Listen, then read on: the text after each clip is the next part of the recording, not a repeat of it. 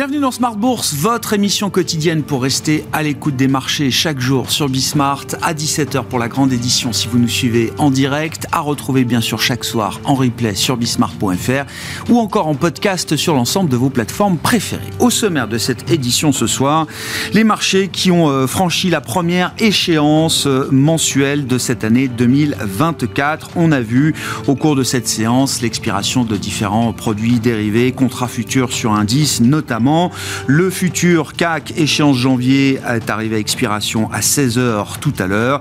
Euh, le marché traite désormais le futur février et c'est donc l'occasion de retrouver pour la première fois cette année les trois sorciers de Smart Bourse qui nous accompagneront pour euh, débriefer ce début d'année, cette euh, première compensation et échéance de l'année 2024. Le bilan qu'on peut faire à date depuis le 1er janvier, c'est que les marchés sont dans une phase de digestion, une digestion euh, plutôt légère, qui se déroule plutôt bien. On n'est absolument pas entré en territoire de correction par rapport à les sommets, par rapport aux sommets que les marchés ont atteints en fin d'année dernière, et même certains indices, eh bien, euh, atteignent de nouveaux sommets. C'est le cas, par exemple, de l'indice technologique américain Nasdaq 100 qui bat ses records en ce moment même euh, dans ce marché américain toujours très chaud. Hein. Le S&P 500 est autour des 4800 points, un petit peu en dessous, ce qui est peu ou prou son niveau record de début 2022. Une digestion donc qui se fait pour l'instant tranquillement. Et puis dans le dernier quart d'heure, comme chaque troisième vendredi du mois, jour d'échéance, nous retrouverons les équipes du Café de la Bourse. C'est Louis Yang qui sera avec nous en plateau à partir de 17h45. Le thème, c'est celui de l'investissement boursier. Bien sûr, comment investir en bourse quand on démarre sans rien ou avec un petit budget? Ce sera le sujet de cette chronique à retrouver à partir de 17h45.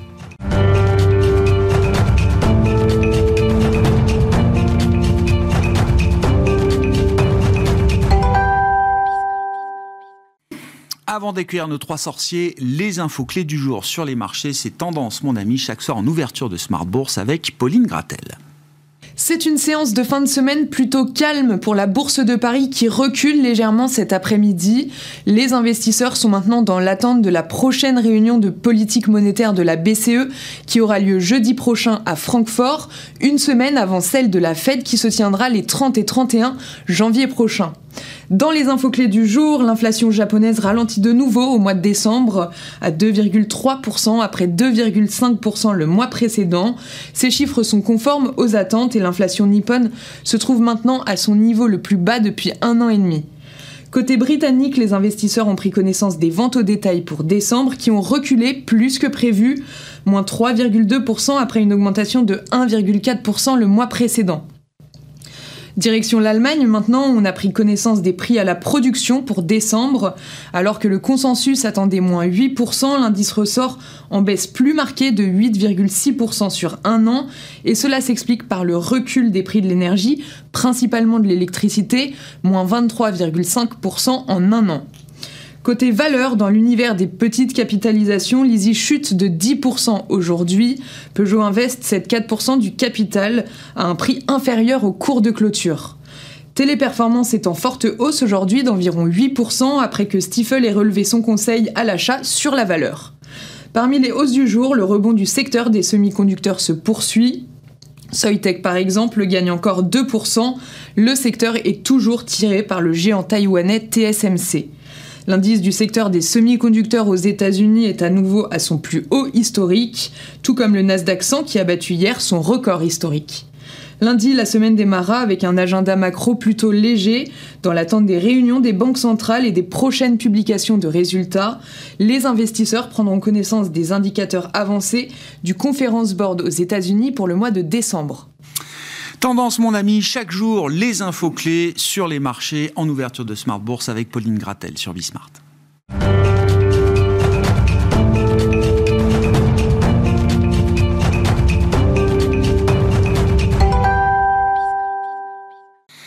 C'est la première sortie des trois sorciers de Smart Bourse pour cette année 2024, en tout cas autour de cette table et de ce euh, plateau.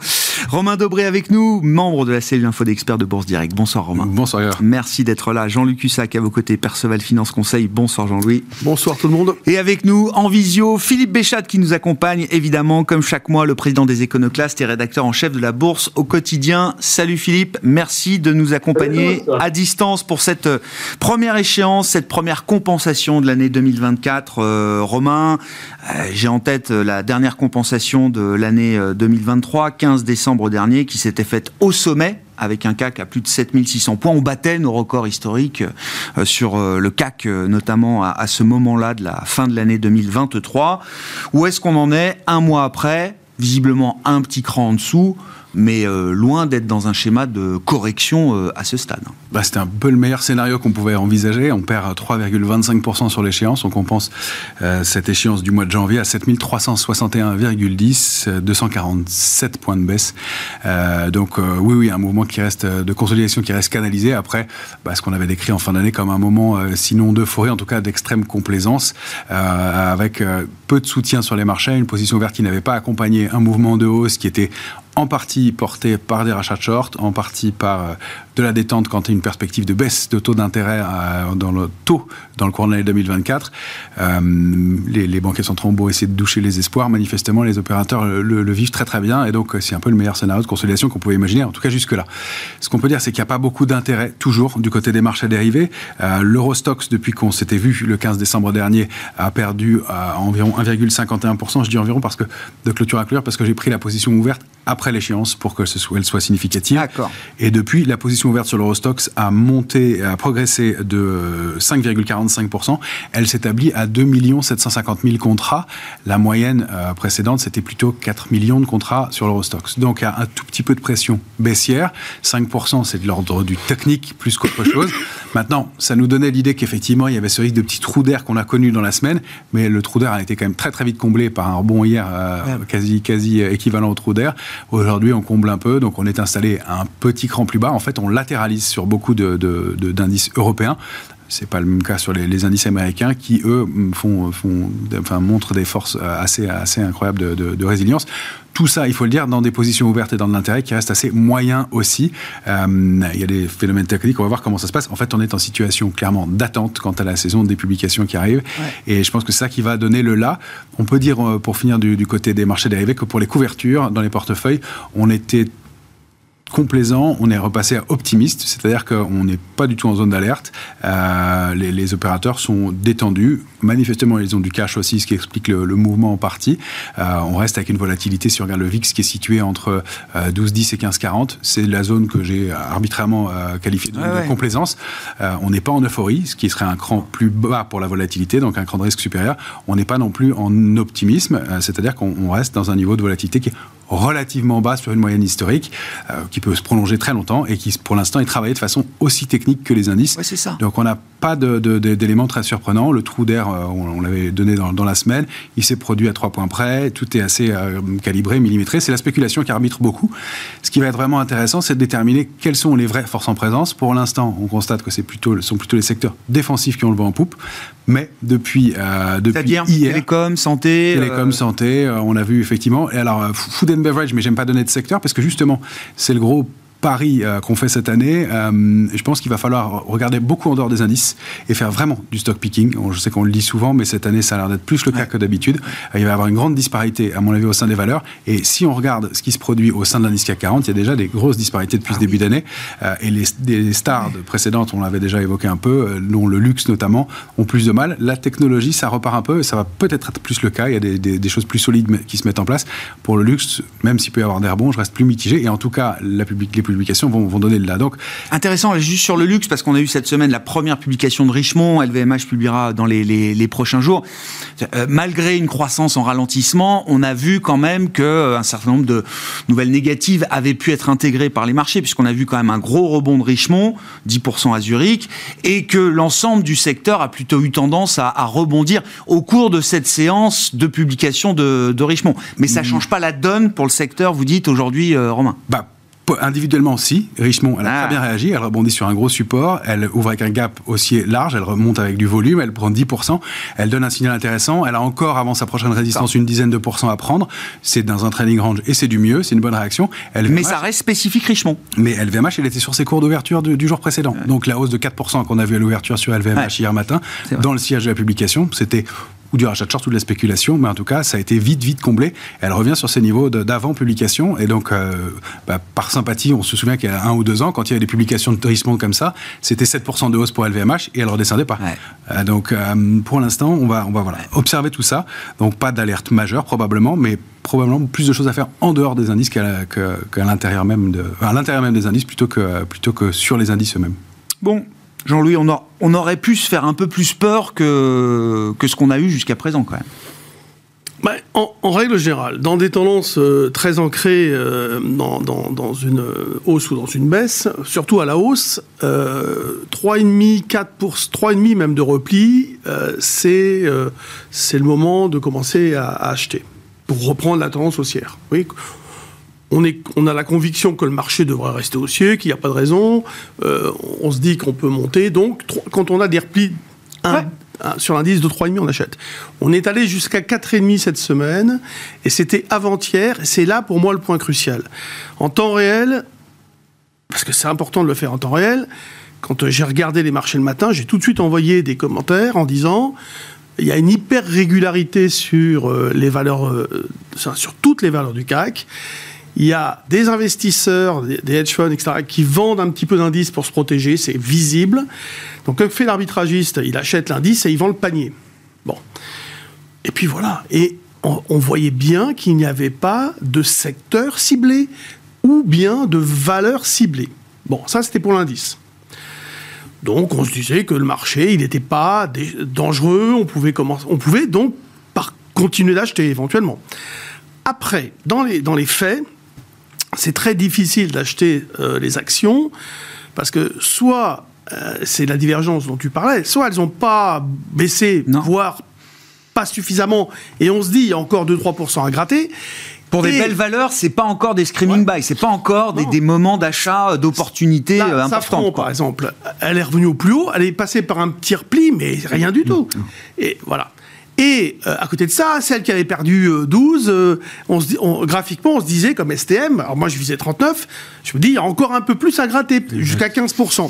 Alors on patiente, et puis c'est quand même difficile, on a peur que le marché rebondisse. Donc il y a une grande disparité, et il y a beaucoup de volatilité sur les actions, Individuel. d'une manière très désordonnée. D'accord.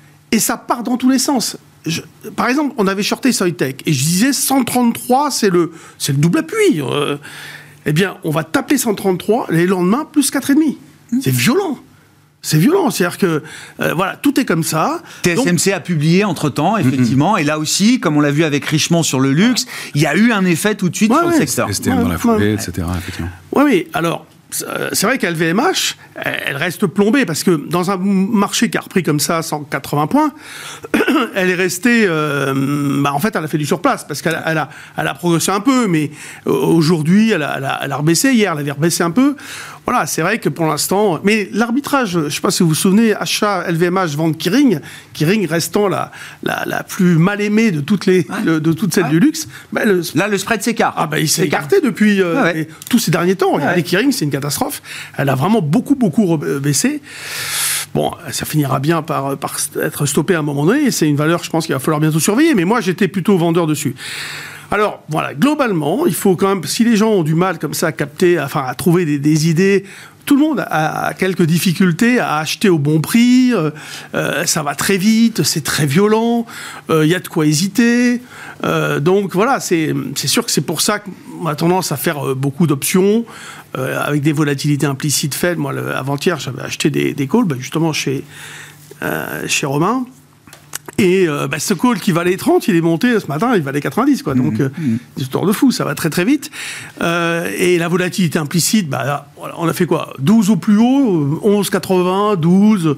Sur le CAC, hein. vous Bah, c'est parlez de la vol ouais. du CAC. hein. Ouais, là, Ouais, c'est le cas, c'est pas cher du tout. Euh, on reste, euh, étant donné à la fois les menaces et euh, les possibilités Ah bah, euh, de trouver un- un- une solution à un problème, parce qu'il y en a tellement. Voilà, donc les marchés restent super hésitants.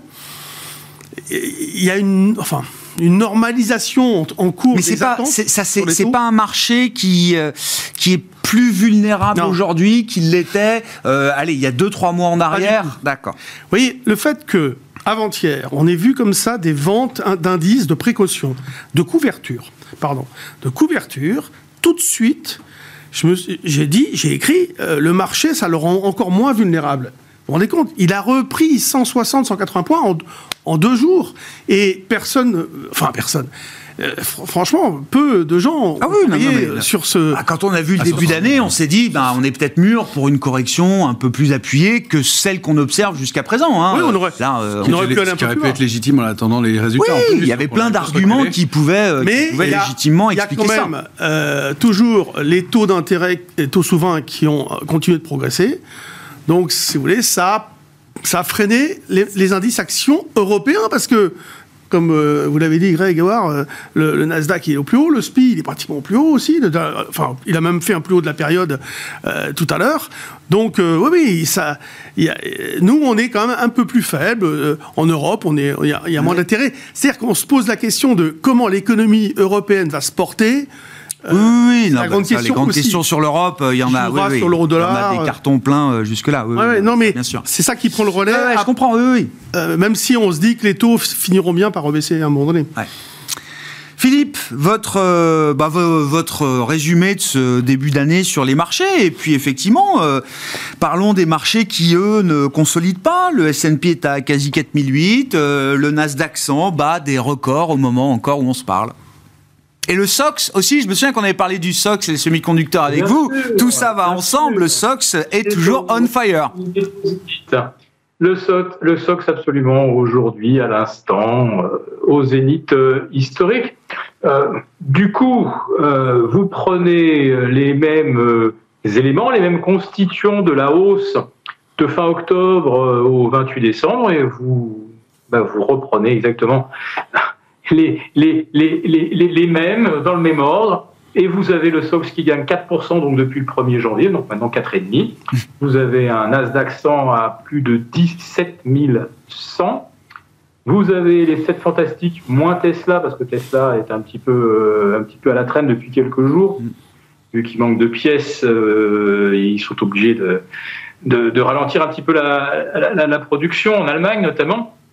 Euh, donc, Hors des sept fantastiques, hors les dix principaux constituants de l'indice SOX, vous avez une baisse globale des valeurs du S&P 500 qui est de l'ordre de moins 1,5% et que reflète assez bien d'ailleurs le Dow Jones. Le Dow Jones, il ne fait rien depuis le 15 décembre dernier. Le Nasdaq 100 euh, gagne plus de 2,20%. Le Nasdaq composite plus large, moins sensible aux 7 fantastiques, gagne un peu moins de 2% et on est autour de 1,5 euh, sur le S&P 500.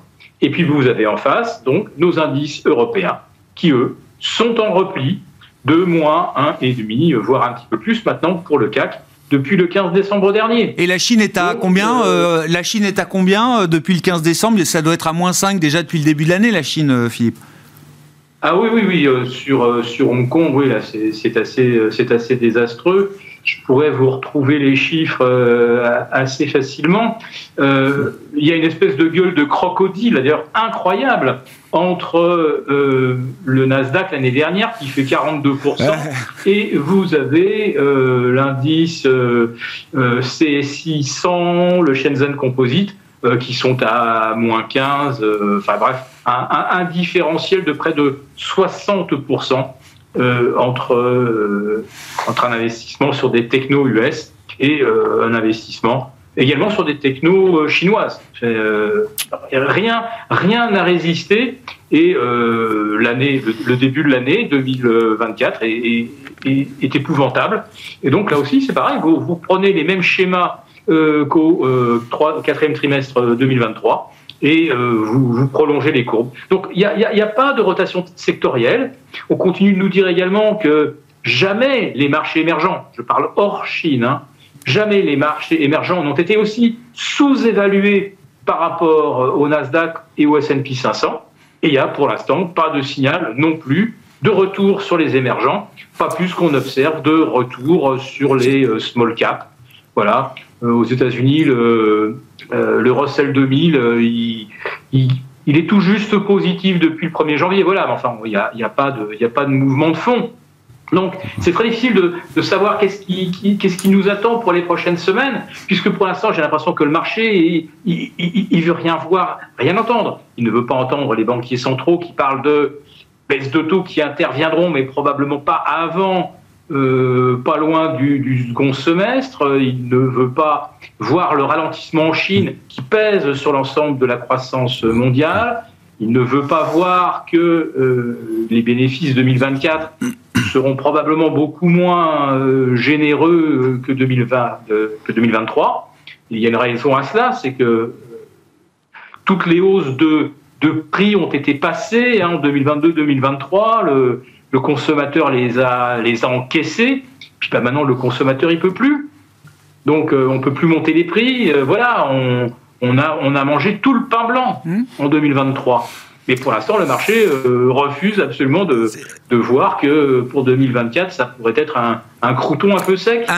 Donc, euh, je ne sais pas, il y, y, y, y a, une volonté pour l'instant du ah. marché de, de, ne absolument pas vouloir se reconnecter au réel. C'est ça que je vois. C'est une, une volonté bah, désespérée de ne pas se connecter au réel. Euh, la réalité de l'économie américaine en instantané. Alors après, on peut se projeter sur 2024 et élaborer des scénarios, mais en instantané, on a vu encore toute une série de surprises positives sur les données dures américaines publiées depuis le début de l'année, des salaires réels positifs, un taux de chômage qui reste quand même plutôt bas euh, au regard des standards euh, historiques. Un déficit magnifique. Comment voulez-vous que la Fed baisse ses taux Mais justement, c'était le, le, petit point que je voulais faire, Philippe. Je trouvais intéressant dans cette semaine où on parle effectivement depuis plusieurs mois d'une corrélation très nettement positive entre actions et obligations. Cette semaine, on a plutôt l'obligataire qui a corrigé. Les taux américains ont repris peut-être 10, 15 points de base sur la partie longue depuis le début de la semaine. 25, bah voilà, 25 sur 10 ans. Et pendant ce temps-là, le Nasdaq, et pendant ce temps-là, le Nasdaq a continué de battre des records. Il y a une forme de décorrélation de ce point de vue-là. Hein. Ah oui, le, marché, il a les, mains sur les yeux, sur les oreilles, il ne veut rien savoir. 27 points de hausse sur le 2 ans, c'est euh, pratiquement une des pires performances hebdomadaires qu'on ait connues depuis plus de 6 mois. La dernière semaine aussi mauvaise sur l'obligataire, ça remonte au 10 octobre 2023. Romain, euh, on peut faire un petit tour là sur oui la Tech US, Nasdaq 100, c'est un indice fort, évidemment il n'y a pas de question à se poser, c'est un no-brainer. Dans le groupe des 7 euh, magnifiques ou des 7 mercenaires, euh, est-ce qu'il y a voilà, des forces, des faiblesses qui se confirment ou qui apparaissent, des fragilités ou des forces à l'inverse? Bah, Déjà il n'y a pas les mêmes comportements, Philippe avait commencé à l'expliquer, au sein de ces, ces valeurs. Tesla qui est quand même pas, pas en pleine forme, elle est en bas de son trading range 200 206, 233. Elle a rompu des niveaux importants. Elle défend le support de 206 pour l'instant. Elle publie la semaine prochaine, donc euh, on va en savoir probablement un peu plus. Euh, il y a Nvidia qui euh, est l'extrême opposé. la prochaine cible graphique, c'est 594. On l'a évoqué il y a quelques temps. Elle évoluait de, juin à, décembre dans un trading range. Début décembre, mi-décembre, elle a décidé de rebondir sur la médiane du range. C'était un signal d'achat. On l'avait évoqué ici. Et donc la cible, c'est 594. Donc elle n'est pas très loin, 580, je crois, je crois, elle cote aujourd'hui. La prochaine cible, hein, mais euh, donc euh, c'est des mouvements de convocation. Ah, c'est une cible graphique. C'est-à-dire que ce sont des, sont des duplications de trading range. Hein. On a dupliqué le range juin-décembre. Euh, on duplique le, trading range 400-500 de juin à décembre. et puis quand on en sort par le haut, ça donne 600, hein, j'arrondis. Mais donc 594, prochain niveau graphique important. Donc ça, c'est le, phénomène inverse, de, on va dire, de Tesla. Ça n'empêche pas le Nasdaq, effectivement, Nasdaq 100 d'être au plus haut historique, d'ouvrir avec un plus haut aujourd'hui avec un gap haussier, après avoir contré une figure de retournement baissière, euh, une configuration de bougie baissière en hebdomadaire qui est rare, qui s'appelle une, une, étoile du soir, qui a été validée en début d'année, c'est-à-dire qu'au cours de trois semaines, on a construit ces trois bougies et qui donne normalement un coup d'arrêt dans la tendance. Normalement, ah, c'est un arrêt dans un mouvement. Graphiquement, c'est un signal fort. Il se trouve que là, euh, bien en une semaine, il faut que ce, signal soit invalidé rapidement. Et le gros gap baissier laissé ouvert le 2 janvier a tout de suite été contré euh, la semaine suivante, comblé, et puis bah, on forme de nouveaux plus hauts. Donc, Donc le Nasdaq 100 plus fort que l'étoile du soir. Le Nasdaq 100 plus fort que l'étoile du soir. Le Nasdaq 100 au plus haut, avec les GAFAM qui sont pas tout au plus haut. Donc on a Google qui est proche de ces tops qu'il faut conserver, qui reste sur un parcours haussier. On a Amazon qui est sous une résistance importante, mais pas à ces tops à 105, sous 58, 70 qui est à déborder. Euh, on a Apple qui est dans un training range, elle rebondit bien avec un gros gap hier, mais euh, dans un training range 180 25, 194 30 qui est proche de ces tops, mais elle est plutôt dans la moitié basse du range. Microsoft, elle, elle forme de nouveau plus haut. Euh, sa prochaine cible c'est 405 et puis si on veut faire des projections, on peut aller chercher 445. Pourquoi pas J'étais à m'amuser à prendre des projections projection un peu plus lointaine pour un parcours qui reste manifestement haussier. Encore une fois, les, résultats diront si, c'est bien le cas. Meta est proche de ses tops aussi. Donc voilà, pour le, parcours des, GAFAM, il y a, des, il y a, il y a des, choses qui sont un petit peu différentes des ranges, mais il n'y a pas euh, d'uniformité. Et ce qui veut dire que si le Nasdaq arrive à le faire comme ça, c'est qu'il y a de la participation d'autres valeurs. C'est ça qui s'élargit un petit peu quand qui s'élargit, et contrairement à ce qu'on pouvait dire. Donc euh, il, y a des, il, y a des, choses qui se passent de, sur, dans, le, dans, le, secteur. La cybersécurité, hein, j'ai vu là une boîte comme Palo Alto, ça y est, ils atteignent 100 milliards de capi. Euh, voilà, il y a, d'autres segments qui montent. Il y a d'autres segments qui montent et on, paye d'autres choses. Donc, euh, pour aller former des records, c'est pas uniquement avec celle-ci aujourd'hui. Ça, c'est intéressant. Et juste un, mot, puisqu'on avait commencé à évoquer, je disais food and beverage, il faut pas parler du secteur en, entier. Mais si on regarde à l'intérieur, des valeurs comme Danone, elles sont au plus haut et elle est en train de, déborder un niveau technique mm. important. Ça fait partie des valeurs fortes. Alors, eh c'est des valeurs qu'on avait un peu oubliées, qui sont pas forcément hyper euh, sexy euh, a priori, mais qui pour l'instant surperforment nettement. Et c'est ce qu'il faut regarder à l'intérieur même des secteurs, alors que le secteur lui-même, food and beverage, si on regarde en Europe, il sous-performe pour l'instant. Euh, sur, pardon. sur le marché US, il y a quand même deux choses importantes à, constater. Hein. Euh, c'était euh, les flux entrants, les, les investissements qu'il y avait sur les ETF equity Amérique. C'était impressionnant toute la fin de l'année. c'est bon. Le, premier flux négatif que j'ai vu, mais légèrement négatif, c'était la semaine précédente. Là. Bon, les marchés ont freiné, d'accord. De toute façon, il y a certainement du cash. Donc ça, c'est un élément porteur. Il y a de l'argent, il y a de l'argent qui rentre avec l'idée de, voilà, cibler sur les Juste, US. donne le chiffre. Il y a 6 trillions de dollars qui sont parqués sur les money market funds américains rémunérés à 4-5% euh, euh, aujourd'hui. Moi, ma question, je n'ai pas la réponse. C'est le jour où les rendements du monétaire vont commencer à baisser parce que les banques centrales vont baisser leurs taux, Qu'est-ce qui va se passer avec ces 6 trillions Il faut regarder sur un graphique. C'est inédit dans l'histoire. Même euh, pendant la grande crise financière ou même pendant la période Covid, on n'a jamais atteint ces montants-là. Mm-hmm. Et je ne vous parle pas des euh, 3000 euh, points d'épargne de, euh, supplémentaires en France par rapport aux tendances pré-Covid. C'est la même histoire en Allemagne, etc. Hein. donc, voilà, donc c'est sûr Pour l'instant, ce cash est bien rémunéré. Voilà. Le jour où il sera peut-être un peu moins rémunéré, Qu'est-ce qu'on en fera? C'est toute la question. Donc moi hein. j'ai envie de dire, par exemple à Philippe, eh ben, le réel il est là aussi. Il est dans toute cette liquidité qu'il y a d'une manière, euh, enfin incroyable. Et puis euh, euh, les, enjeux, les, paris spéculatifs sur ces marchés sont gigantesques. Hmm. Vous avez des, sur le marché des options, moi je, encore hier, euh, le marché il commence à, à, être un peu faible, on a le sentiment qu'il va corriger, on va chercher un point bas vers 4770 à 19 heures, et tout d'un coup il part à la hausse. Et donc là, on s'approche de, 22 heures, donc ça monte, donc faut acheter, ils achètent, on va chercher 4818, 15, 18, un truc comme ça, et puis ce matin, ben, on continue doucement et on va chercher euh, un point haut à 40. Euh, et, puis euh, là, on fait le mouvement inverse. Donc on a des volatilités et des, amplifications de mouvements dues aux couvertures à, réaliser sur les options qui sont, mais qui, qui, provoquent des mouvements, mm. des peurs chez certains vendeurs ou autres acteurs du marché. Je repasse la parole à, Philippe sur cette histoire de où vont aller ces 6 trillions de dollars parqués sur les money market funds américains le jour où la Fed pour euh, une raison ou une autre, décidera de commencer à baisser ses, euh, taux directeurs euh, effectifs, Philippe. Ça en fait de l'argent quand même là. Oui, c'est beaucoup d'argent. C'est beaucoup de l'argent d'ailleurs imprimé par les banques centrales de mi-mars 2020 à, fin de 2021. Donc cet argent-là est entre les mains en fait d'un un tout petit nombre de détenteurs, euh, je pense que c'est moins de 0,5% de, la population euh, américaine. C'est pas de l'argent euh, livré à détenu par chaque Américain. On a d'ailleurs bien compris qu'il n'y a plus de, de, liquidité, de chèque Covid en réserve hein, pour, pour l'Américain moyen. Donc oui, ce sont des grosses institutions qui détiennent ce cash. Et je dois dire que, euh, heureusement que ce cash est abondant, parce que euh, l'État américain, euh, les États européens, les entreprises vont avoir un besoin énorme de cash pour refinancer les dettes. 34 000 milliards aux États-Unis, plus 2 000 milliards depuis le mois de juin 2023. C'est, pas si loin.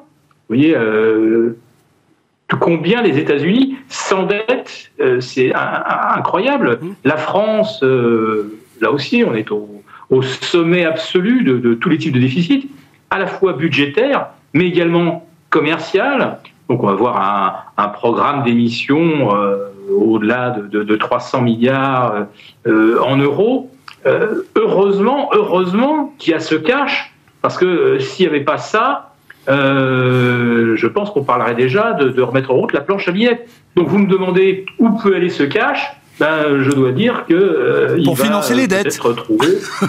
il va trouver, il va trouver effectivement tout naturellement aller s'investir dans, dans, dans, les, dettes américaines et européennes. C'est ce qu'on a vu, hein, les premières émissions euh, de, de, de, souverains euh, en zone euro de début d'année ont, connu une demande stratosphérique. Les carnets d'ordre sont couverts à, à, plus de x10 parfois. Oui, c'est ça. Oui, lundi, euh, on a eu cette surprise, effectivement, de voir qu'il y avait un appétit assez extraordinaire. Maintenant, est-ce qu'on va, est-ce que les créanciers, ceux qui ont du cash, vont accepter euh, de l'immobiliser, ce cash pour 10 ans, 15 ans, 20 ans, avec euh, une rémunération de, de 3,80, ce qui était le cas il n'y a même pas une semaine. Hein. Euh, donc on voit déjà maintenant qu'à 4,15, ça devient plus compliqué. moi j'ai le sentiment que la demande d'argent est, est, si importante que ça risque de peser sur les taux longs et pas que les taux courts. Alors les banques centrales vont être mises sous pression pour détendre euh, le loyer de l'argent, c'est sûr. Euh, on va leur mettre la pression. Mais il y a une partie là, les taux longs, où je dirais que c'est peut-être le marché qui fera le prix. Bien sûr. Euh, et si c'est le marché qui fait le prix, avec les quantités, les quantités de dettes à refinancer, j'ai le sentiment qu'on s'est peut-être beaucoup bercé d'illusions sur le potentiel de baisse des taux longs euh, peut-être qu'on verra 3,5, pourquoi pas mais qui peut exclure euh, que euh, on voit on voit 4,5 dans les 2-3 prochains mois? Ça serait ça serait un scénario totalement aux antipodes du consensus quasi univoque du 15 décembre dernier. Mais regardez la situation, les effets de base, c'est terminé en ce qui concerne l'inflation. on a des hausses de salaire qui vont devoir être répercuté dans, les prix finaux. Euh, on a une baisse, alors en, France et en Europe, très inquiétante de la productivité. C'est un peu meilleur aux États-Unis, mais c'est pas pas non plus euh, sensationnel. Euh, je dis que les marchés ont énormément rêvé fin 2023 et que à l'instant où on se parle, et je le redis, ils ne veulent pas se réveiller. C'est sûr que pour l'instant, il n'y a pas eu d'ajustement. Aucun des agents économiques ou des groupes d'agents économiques ne s'est ajusté, euh, pas plus les États avec des niveaux de dette 15 euh, points supérieurs à ce qu'on avait avant et, euh, effectivement les entreprises aussi avec des taux de marge qui restent spectaculairement élevés, que ce soit en Europe ou aux États-Unis. le dossier small cap, il faut qu'on en parle, bien sûr. Euh, me souviens un peu de ce qu'on se disait euh, fin d'année. Il y avait eu un, un, début de réveil, ou en tout cas un frémissement. La dernière fois qu'on s'est parlé le 15 décembre, c'était pour se dire, tiens, il y a des trucs un peu nouveaux qui se passent sur quelques valeurs spécifiques. On voyait des plus 10, plus 15, plus 20, plus 30, plus 40. Parfois, euh, ça va très très vite dans cet euh, univers-là. Un mois après, qu'est-ce qu'il en est, Romain? Mais ça reste le cas. Euh, c'est-à-dire qu'il y a toujours beaucoup d'activités sur des dossiers spécifiques. Et donc, on voit des dossiers qui partaient vraiment à la casse. je parle vraiment de petites capitalisations, des dossiers très compliqués, pas beaucoup de liquidités du tout. Hein. c'est quelques centaines de titres échangés et sur lesquels il y a des regains d'intérêt. Alors, purement spéculatif, mais là où on voyait du flux euh, possible revenir, ce qui n'avait pas encore été le cas, euh, ça, ça, se traduit pas Éventuellement, si on regarde un indice mid-caps italien, euh, sur lequel il y a un peu plus d'éléments euh, et un peu plus de force, euh, pour le reste, ce n'est pas, franchement le cas. En revanche, il y a beaucoup, beaucoup de spéculation et il y a des moments qui sont assez impressionnants sur des titres très en retard. Alors, c'est là où il faut faire un travail, encore une fois, de discrimination, de technique et de fondamental, parce qu'il il y a des dossiers qui repèrent avec rien du tout, qui sont des, pièges à, probable augmentation de capital et autres, et qui donc sont, sont vraiment à travailler avec parcimonie. Mais il y a une très, très forte activité de on voit des, écarts qui sont vraiment intéressants. Alors, activité de trading, mais pas de fonds, pas de flux. Pour l'instant, ça, ça, resterait, si vous voulez, le premier pic haussier d'un mouvement qui sera à construire. C'est-à-dire qu'on baisse, on baisse de façon euh, de long terme, et puis on réagit euh, sur des, des, des, supports majeurs ou sur des supports de long terme. Il y a une réaction haussière, un pic, et ce pic-là, il peut être la base pour une reconstruction haussière. C'est ça, ça qu'on va devoir observer dans les prochains jours, prochaines, prochaines semaines, prochains mois, parce que euh, dans le comportement des opérateurs, on voit qu'on ne veut plus payer trop cher les valeurs, qu'on va chercher des dossiers en retard et que euh, ben, va y avoir un travail fait d'analyse fondamentale sur des dossiers qui sont euh, qui ont, sous-performé et qui bien peuvent présenter de l'intérêt. Donc il y a des choses à faire sur les valeurs individuellement. Il y a quelques dossiers comme ça à, regarder. Plutôt mid caps pour l'instant. Les small, il va falloir voir comment elles se comportent et être technicien et euh, fondamentaliste en plus. Et là, là je pense qu'il y aura des, choses intéressantes, mais ça reste pour l'instant euh, très euh, ténu et c'est pas un mouvement de fond qui s'est vraiment mis en place. Il y a beaucoup de, beaucoup de spéculation, beaucoup d'arbitrage intraday. Après, on voit des acheteurs un peu plus fondamentaux, on voit euh, euh, des activités sur capital, on voit des opérations menées ou par des industriels ou par du private equity, etc. Donc il y a, voilà, c'est cette catégorie d'investisseurs aujourd'hui qui achètent des small caps. Hein. Exactement. Et il n'y a, pas que du que de la spéculation et du trading, mais c'est, pour moi, ça reste les prémices et le début d'un mouvement qui n'est pas encore validé, qui n'est pas encore euh, étayé, qui n'est pas encore en place, mais comme c'est la, logique et c'est le comportement. En revanche, on revoit euh, pour des dossiers qui étaient très en retard et qui étaient euh, qui avaient anticipé une des baisses de taux, euh, un, repli qui se fait assez marqué. Je pense notamment aux, valeurs qui, toutes sont, sont, liées aux énergies renouvelables. Celles-là, elles avaient donné un pic de hausse et ses revenus. Pour des plus grosses capitalisations, on avait parlé pas mal du secteur de l'immobilier. On voyait un pic haussier, on a atteint des cibles graphiques et depuis, on a bien fait de sortir. C'était une, une, consolidation qui se met en place. Donc il y a aussi ce phénomène-là et effectivement l'évolution de la politique monétaire. Les résultats à venir vont être euh, clé et déterminant dans la poursuite ou non d'un mouvement. Mais pour l'instant, c'est ténu. Il n'y a rien de construit fort, en tout cas, dessus. Mais je pense que c'est à continuer à regarder clairement. Ça, bouge, ça reste vite. Le réveil est toujours là. Il y a quand même déjà eu quelques OPA, il y a déjà eu quelques éléments. Bon, je vous vois faire la moue, euh, Jean-Louis. Non, ouais, non, pour moi, euh, il y a plein de pièges. Il y a une volatilité de la liquidité phénoménale. Il y a, il y a plus rien. Euh, c'est pas un marché facile, quoi. C'est un marché très difficile. euh, il faut vraiment avoir des convictions fortes pour se dire bon, allez, j'en achète et puis euh, euh, je vais mettre de côté. Je dors dessus. C'est vrai que la spéculation, celle qui fonctionne, c'est quand en effet les gens jouent sur des toutes petites quantités, ils arrivent à s'amuser. Mais si on veut faire des choses un peu sérieuses, on, on peut pas. Enfin, c'est très, je vous dis, c'est très compliqué. dès qu'on se fait planter, bah, pour sortir, c'est la ah croix et bah la manière. Bah Donc non. Et puis il y a beaucoup moins de monde. On voit bien qu'il y a des, des, des baisses très importante. Il y a des divergences aussi de comportement de valeurs très, très fortes, c'est certain. Euh, parfois, on se dit, tiens, Clara Nova, j'hésitais, et puis à un moment donné, on l'a acheté, et puis elle baisse, elle baisse pas, alors qu'on aurait pu penser qu'elle allait retracer. Après, il y a, bon, ben, y a eu des opérations. Mais Carmat, par exemple, ils l'ont sauvé pour, pour 5 mois, 6 mois. Euh, euh Lizzie, avec euh, l'opération des 4% de vente de Peugeot, Peugeot Invest, bon, bah, ça se fait à un prix nettement en dessous du de la veille. côté. après, c'est une menace future. Alors, ils ont dit que pendant 4, euh, je sais plus combien de temps, là, 6 euh, mois, ils vont pas, 180 jours, ils vont pas revendre, mais ça reste une menace future qui, bon, est-ce que ça va inciter les gens à revenir? Mais vous voyez, vous réveillez un matin, il se passe rien de particulier, mm. simplement une transaction qui fait perdre 10% euh, à un bloc. Non, c'est, il y a, enfin, sincèrement, actuellement, il n'y a rien euh, qui encouragerait les investisseurs à venir durablement. Euh. L'idée que ça, quand on regarde ça comme une classe d'actifs, l'idée que c'est une classe d'actifs qui pourrait retrouver euh, de la surperformance comme elle a pu l'avoir dans un cycle précédent, pour l'instant, on n'y est pas, quoi.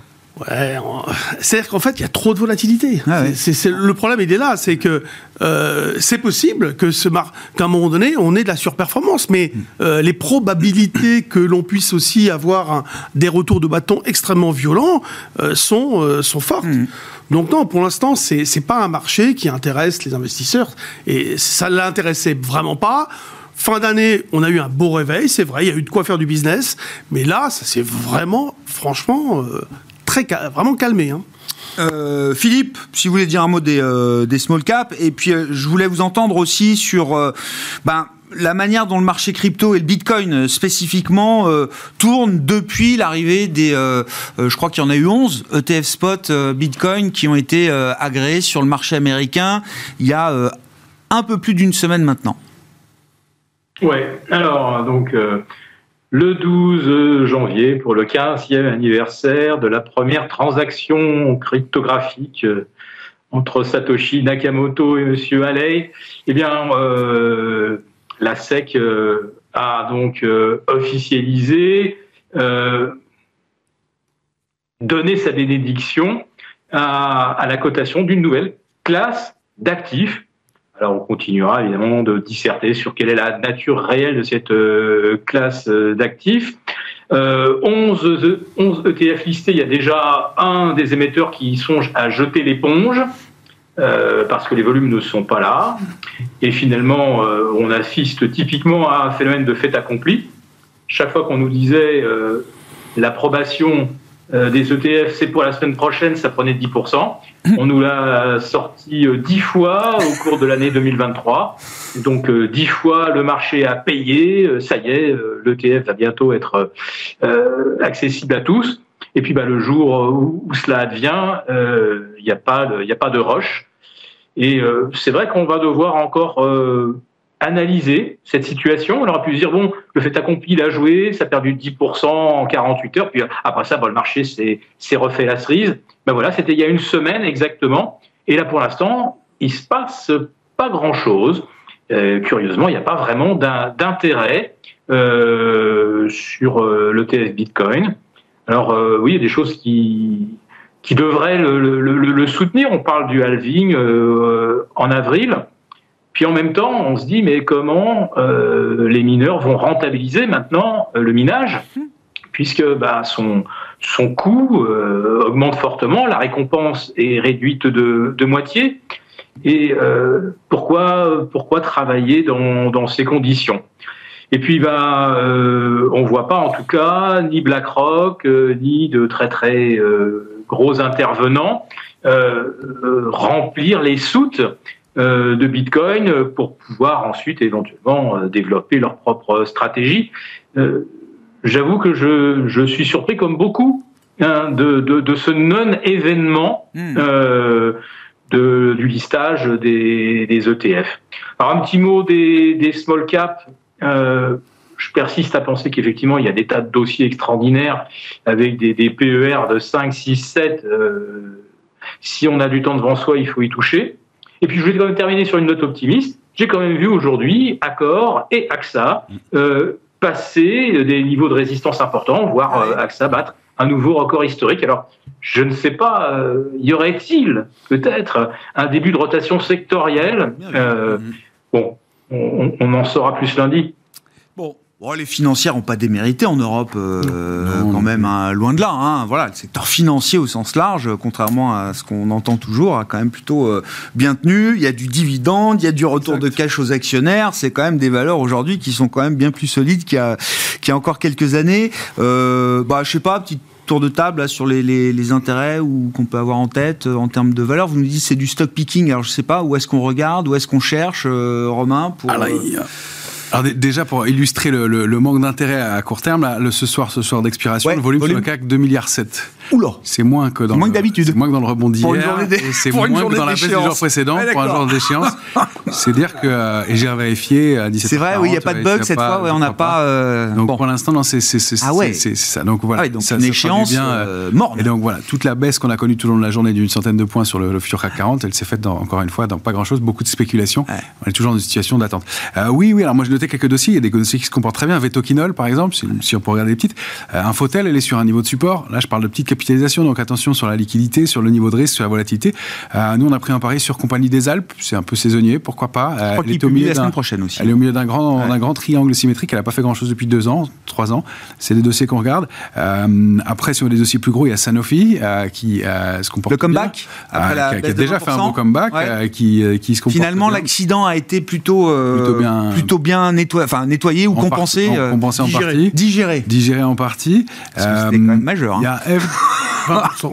FDJ qu'il faut surveiller, qui, a, qui a l'air de vouloir continuer à, prolonger sa, tendance. On a déjà évoqué Danone.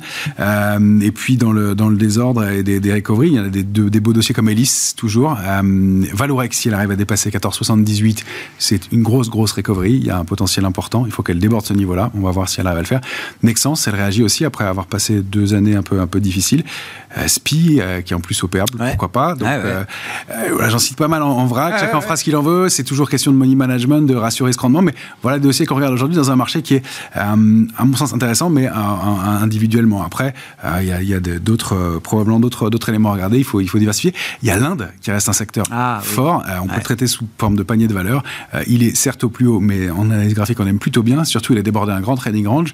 Il y a encore une quinzaine de pourcents sur les cours actuels. Alors, c'est peut-être pas le ratio risque-rendement idéal, mais ça peut, ça peut être à regarder. Long Inde, short Chine. Hein. Beaucoup ont joué, euh, je bah, crois, dans ce sens-là. Hein. Ça, peut, euh, ça peut se jouer comme ça. Euh, et puis, on, regarde aussi tout ce qui est matière première, d'une façon générale, encore et toujours, même si pour l'instant ça patine. Hmm.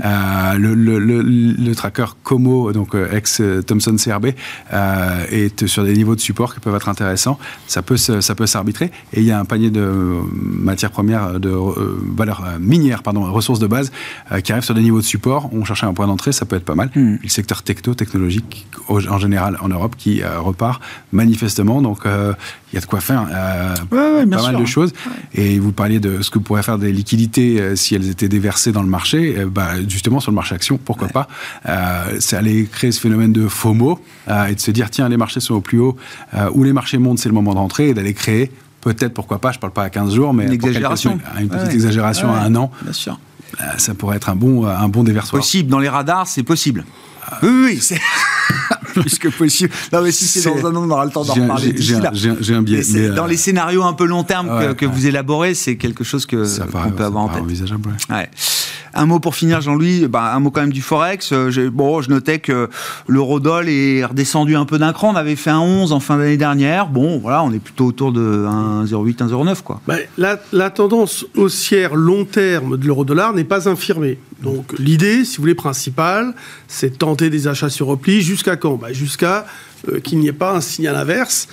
Donc, euh, d'une manière un peu agressive, on pouvait penser à un, un 0,730. Euh, voire à 1,06 30, mais euh, pour l'instant, on est au-dessus de ces niveaux. Ce qui est étonnant, c'est vrai que là, il y avait tout pour que euh, l'euro rebaisse un peu plus, et puis il tient bien, il tient autour de 1,0880, qui est un point important.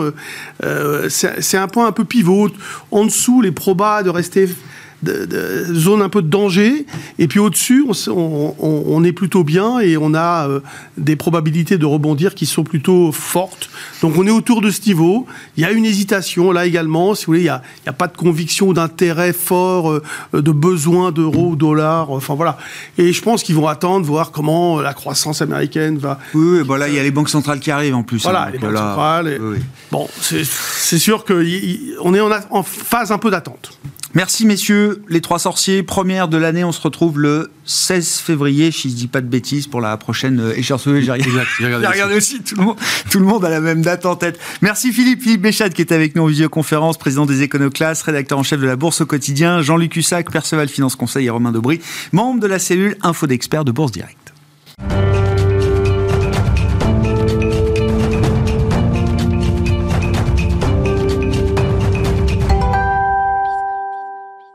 Dernier quart d'heure de Smart Bourse, nous sommes le troisième vendredi du mois, jour d'échéance sur les marchés, et c'est également le jour où nous retrouvons les équipes du Café de la Bourse dans ce dernier quart d'heure de Smart Bourse, et c'est Louis Yang qui nous accompagne, cofondateur du Café de la Bourse. Bonsoir Louis. Bonsoir Grégoire. Merci beaucoup d'être euh, d'être là. Alors le, le, sujet de la chronique, c'est comment investir en bourse euh, avec un petit budget, mais c'est vrai que l'idée c'est comment euh, démarrer en bourse en partant de rien. Parce que euh, oui, quand on est jeune, euh, c'est pas le moment de la vie où on a beaucoup euh, d'argent. Et il faut d'ailleurs déconstruire cette idée qui voudrait que la bourse soit réservée au gros patrimoine. Ça n'est pas le cas. c'est un mythe, c'est une légende, Louis. Oui, tout à fait. Ça fait partie des, mythes qu'il y a sur la bourse. C'est pas réservé uniquement aux riches. au contraire, lorsqu'on a un petit capital, on ne doit pas se fermer la porte de la bourse parce que justement en bourse, ce qui est important, c'est pas le montant du capital, c'est la régularité et c'est aussi le temps. Donc, on, par rapport à un jeune investisseur, lui, il dispose de beaucoup de temps. Donc, il a peut-être moins de capital, mais il a beaucoup de temps. Donc, il est riche de temps. Il est riche de temps, exactement. Et ça, ça, ça a de la valeur. Et, euh, et du coup, euh, bah, enfin, c'est toujours bon de le rappeler, la classe d'actifs actions, ah à long terme, très long terme, bah c'est la plus performante. Et au niveau de la volatilité, le risque qui peut faire peur justement à certains, bah, justement, avec le long terme, avec le temps, bah, ce risque est lissé, voire nul si on est sur des horizons très longs de 40-50 ans, selon différentes études qui ont été, euh, qui ont été publiées sur le S&P 500, par exemple. Donc, la bourse, c'est pas que pour les gros capitaux. Lorsqu'on a un petit budget, on peut s'y mettre euh, et le plus vite possible. La formule est limpide. Quand vous êtes jeune, votre capital, c'est le temps que vous avez devant vous. Mm. Et c'est ça qui compte en bourse euh, avant tout. Néanmoins, il faut quand même bien investir des euros ou des dollars ou de l'argent euh, en bourse. lui, est-ce qu'il y a quand même l'idée d'avoir un budget minimum constitué pour se dire qu'on peut opérer correctement en bourse bah De moins en moins, en fait. Avec l'essor des, euh, des courtiers en ligne, des néo-courtiers bourse, bah le, le, palier d'entrée est devenu très faible. Maintenant, je peux prendre un exemple. On peut ouvrir un compte titre ou un PEA à partir de 100 euros, voire moins avec certains acteurs, je pense. Et euh, après, si on veut faire un versement de 10 euros par mois, euh, c'est tout à fait possible. Donc, très clairement, la barrière à l'entrée est maintenant très faible. Mais attention, ça ne veut pas dire qu'il faut mettre tous ses sous en bourse il y a quand même des choses à, à, à faire attention en amont. Par exemple, ça, ça, ça n'a pas changé. C'est que ce qu'on investit en bourse, ça doit être de l'argent qu'on est prêt à perdre. Donc ça, c'est le premier point. On a évoqué le long terme. Ça doit être de l'argent qu'on peut immobiliser à long terme. Et donc, du coup, bah, avant d'aller en bourse, il faut se constituer une épargne de précaution. Une épargne de précaution pour les aléas de la vie courante. Euh, si on a une panne de voiture, un problème de plomberie, etc. Ça, il faut le faire avant d'aller en bourse. Deux, trois mois de salaire, c'est ce qu'on imagine. Exactement trouver comme recommandation en général euh, Exactement, à placer sur un placement euh, sans risque, liquide, type euh, livret épargne. En plus, avec les taux actuels, c'est ah intéressant bah de, se positionner dessus. Donc ça, c'est c'est quelque chose qu'il faut pas oublier. Mais mis à part ça, la barrière à l'entrée au niveau du, du budget pour la bourse est maintenant très faible. Est-ce qu'en partant d'un petit capital, euh, est-ce qu'il faut avoir une stratégie particulière euh, Est-ce qu'il y a une stratégie euh, ou des stratégies adaptées à ceux qui ont un petit budget ou un petit capital? Je pense que la meilleure stratégie pour un petit capital, pour quelqu'un qui débute ou qui qui peut mettre en bourse qu'un petit qu'un petit budget, c'est de faire un plan d'investissement c'est-à-dire faire un versement programmé, euh, idéalement en début de mois, tous les 5 du mois par exemple, avec un montant fixe. Si je reprends l'exemple du 100 euros, 100 euros mis en bourse automatiquement via un plan d'investissement, ce que les anglo-saxons appellent le dollar cost, euh, euh dollar euh, cost averaging. Et donc du coup, avec ça, bah, ça a quand même pas mal d'avantages. Un, ça va nous lisser le point d'entrée en bourse. Donc lorsque les marchés sont un peu trop hauts, bah, on, a le risque du market timing qu'on évite en faisant ça. on évite d'oublier d'oublier aussi, d'oublier ou de pas faire l'effort de, de, mettre mm. de côté, de placer. On évite aussi le risque du FOMO, le fear of missing out, euh, euh, aller à la, euh, sur la dernière mode, la le dernier secteur tendance, la dernière valeur tendance, ça on évite aussi. Et donc du coup, bah, avec le temps, ça a un effet boule de neige pour pour capitaliser son investissement en bourse. Donc ça, je pense que c'est c'est la meilleure stratégie pour pour les personnes qui ont un petit budget en bourse. un point important par rapport à ça, pour les petits budget notamment, c'est la diversification. Ça, on le répète jamais assez. Il faut diversifier en bourse. Et lorsqu'on a un petit capital, ça c'est vraiment c'est un enjeu. C'est un, enjeu. C'est parfois un défi même. Exactement, parce que du coup, bah il y a des valeurs qui sont chères. Euh, je pense par exemple Apple, c'est 180 euh, dollars à peu près. Donc euh, pour un petit budget qui veut diversifier, c'est compliqué. Après sur des valeurs encore plus chères, je pense à Hermès, on est à 1800 euros à peu près. Là, c'est même difficile d'accès pour pour un petit budget en bourse. Donc euh, ça, il faut pas tout mettre sur une ou deux actions. Même si on a un petit budget, il faut diversifier. Bon, Apple a fait plusieurs splits. Hermès, je crois pas. J'ai pas en tête un split euh, de l'action Hermès, mais Apple, euh, effectivement, split a splitté en tout cas régulièrement son action parce qu'effectivement, ça permet de, de, conserver un bassin de, de population d'actionnaires euh, qui, qui, peuvent aussi accéder à une valeur nominale un peu moins élevée que quand elle est à 1800 euros pour Hermès. Je crois qu'il y a Berkshire Hathaway qui a été historiquement aussi peut-être la valeur, enfin nominale, la, la, valeur nominale de l'action Berkshire a toujours été peut-être la, la, plus élevée, la plus élevée du marché euh, américain. c'est pour ça qu'il y en a deux. Il y a la, la A et la B. La B qui est plus accessible euh, pour l'investisseur moins capitalisé, tout à fait. Mais oui, il y a de l'ingénierie, euh, évidemment, qui, qui s'adapte à toutes les catégories d'investisseurs. une fois qu'on a dit ça et qu'on a défini un peu la, la stratégie, est-ce qu'il y a des solutions particulières, évidentes, pour ceux qui commencent en bourse avec un peu de budget, un petit capital? Ouais, bah évidemment, les, je pense les ETF les ETF très clairement euh, avec l'essor qu'il y a eu, toutes les possibilités qu'il y a au niveau euh, des ETF, ça va résoudre bah, justement ce problème de diversification pour l'investisseur qui a un petit budget. Si on achète un ETF 440, on peut choisir, mais il y a de nombreux ETF 440 qui sont à moins de 100 euros. Donc en mettant moins de 100 euros sur un ETF 440, on s'expose aux 40 valeurs du 440. Du coup, on peut avoir du Hermès indirectement. Eh bien sûr, Voilà. donc ça, c'est c'est très clairement une solution intéressante pour euh, pour euh, ce profil d'investisseur et euh, et surtout pour quelqu'un qui veut de l'investissement passif, qui veut voilà répercuter le, enfin traquer la performance d'un d'un indice, que ce soit justement le 440, le Nasdaq ou même des indices sectoriels ou thématique, on a vraiment de quoi faire au niveau des ETF. Donc ça, c'est une option. Et l'autre option pour, euh, je pense, les personnes qui veulent faire du stock picking, investir selon les convictions sur des valeurs, ça c'est plus récent, c'est les actions fractionnées qui sont proposées par les néo-courtiers qui euh, permettent d'acheter une fraction d'un titre. Bah là, je, je, peux reprendre mon exemple. sur, euh, sur Apple, on peut prendre un dixième d'Apple. donc du coup, bah, ça coûte 18 dollars. là, on peut diversifier. Même avec 100 euros par mois, on peut diversifier, on peut prendre du Apple, etc. Et euh, on peut même avoir euh, des. Euh, là, je parlais d'un dixième, mais on peut avoir un centième. Ah oui, c'est Un centième d'Hermès. Ah, Du coup, avec 18 euros, on peut aller sur du Hermès en direct aussi. Donc ça, c'est une solution pour les, les, les petits budgets en bourse qui veulent. Pour le stock picking. Voilà, pour le stock picking, ah diversifier, aller sur des valeurs et avoir la main sur son portefeuille. Bon, je rappelle hein, sur les ETF, où on parle de l'ETF CAC 40 parce que le CAC c'est nous, mais on peut être beaucoup plus diversifié que le CAC 40, hein, c'est ça. oui, on peut aller sur, euh, sur le. Bah, si on veut justement une approche très diversifiée, on peut aller sur l'ETF World. exactement, l'ETF World. Mondial. Là, pareil, le prix d'un ETF World. Plusieurs milliers de valeurs représentées dans le tracker. Exactement, ça va dépendre des, indices exacts, euh, exacts mais à minima, c'est 900 valeurs sur 15 pays différents. Et ça, on peut l'avoir pour moins de 100 euros euh, sur un ETF World. Donc là, si on veut vraiment de la diversification et être exposé sur la classe d'actifs actions au niveau mondial, bah, on peut aller sur ce type de, de produits. On achète le monde pour moins de 100 euros euh, sur le marché euh, boursier grâce aux, ETF. Euh, est-ce qu'il y a d'autres solutions qu'il faut avoir en tête pour investir avec un petit capital Alors là, là j'ai parlé d'un certain profil. Après, on a tous des profils d'investisseurs différents. Si justement on a un profil investisseur, on veut prendre du risque, on veut faire du trading, il y a aussi des produits de bourse, par exemple des turbos, Bien sûr. qui vont permettre d'avoir de l'effet de levier pour aussi des montants très faibles, pour s'exposer sur un indice, sur une valeur. là, par, pour le coup, je rappelle que le niveau pas pour débuter, hein. Oui, exactement. Hein. Voilà, exactement. On fait la distinction parce qu'on a fait la chronique comment bien débuter en bourse. Je vous renvoie euh, au replay de, de l'émission avec vous, euh, Louis. Mais là, on parle de quelqu'un qui a un petit budget, mais en, dans, le cas des, exactement, exactement. dans le cas des solutions de trading, c'est quelqu'un qui doit avoir une expérience du marché euh, préalable. Voilà, exactement. Là, je parle vraiment petit budget, euh, sans, sans, tenir compte en fait de l'expérience qu'on a sur les marchés, parce que justement, bah, pour quelqu'un qui veut faire du trading, qui a un petit budget mais qui a de l'expérience, bah, le turbo va être plus intéressant que le, les contrats futurs qui sont beaucoup plus chers.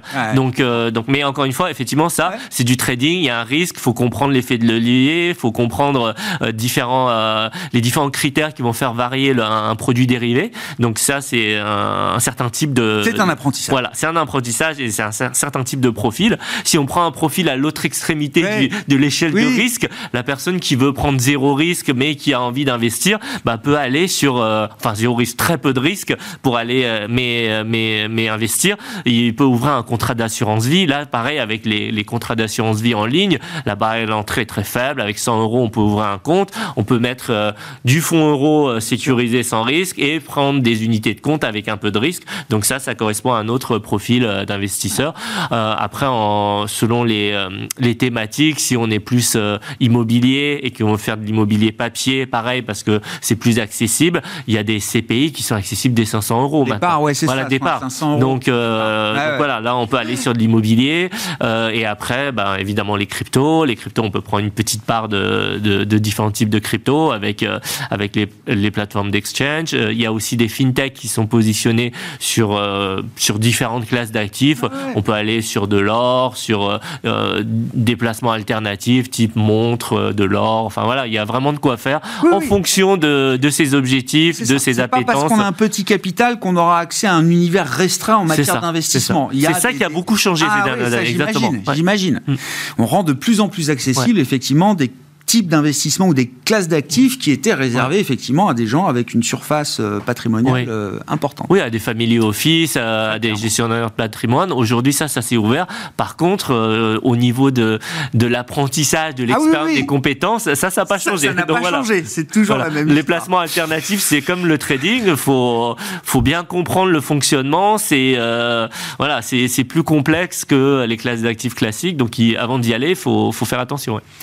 Merci beaucoup euh, Louis, merci pour cette euh, première chronique de l'année avec vous. Et euh, oui, on peut démarrer en bourse de rien, en tout cas avec un petit capital. Tous les instruments, tous les outils sont à disposition aujourd'hui pour ceux qui n'ont pas de gros budget à investir en bourse. Louis Yang qui est avec nous, cofondateur du Café de la Bourse dans Smart Bourse ce soir.